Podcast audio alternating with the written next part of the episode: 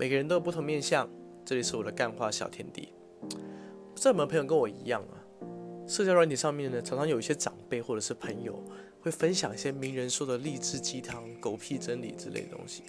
比如啊，一些呃分享一些图片，上面写着中国首富马云说：“这个世界不是因为你能做什么，而是你该做什么。”或者是那些什么呃，台湾首富郭台铭说：“成功的人找方法，失败的人找借口。”香港首富李嘉诚说：“任何时候都不要瞧不起别人。”你才瞧不起别人，你全家都瞧不起别人。我不说这些话不对，这些话确实非常有道理，也很受用。但是转发给我的这些人，我觉得不太对啊。我观察了一下哈，通常会转发这类型名言的人呢，就是他自己缺少这方面特质的人，自己没有，但又想让别人觉得他是，所以他分享了这个名言，让你知道他看了，他知道这样的名言，他让你敬佩他。啊，你知道你怎么还在这里？啊，你怎么没有成功？就是因为你做不到嘛。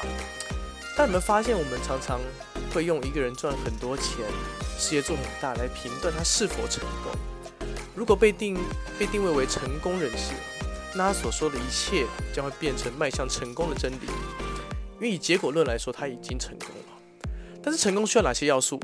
能力、热忱，还要加上幸运。很多人都有能力和热忱，但运气这种事情。在其实，在创业当中占了很大的一部分。你可能刚好选择了一条会立刻爆发的项目。有句话说：“站在风口上，猪都能飞。”就是因为你刚好选择了正在爆发的当红的项目。又或者是遇到合适的投资人，在重要时刻拉你一把。股东、对的创业伙伴，或者是刚好有哪些很幸运的条件让你一飞冲天。其实马云也说过，永远不要跟别人比幸运。我从来没想过我比别人幸运，我也许比他们更有毅力。在最困难的时候，他们熬不住了，我可以多熬一秒钟、两秒钟。啊，废话，能熬下去谁不想熬啊？就是因为撑不下去才放弃的嘛。有时候不是毅力的问题，是财力的问题。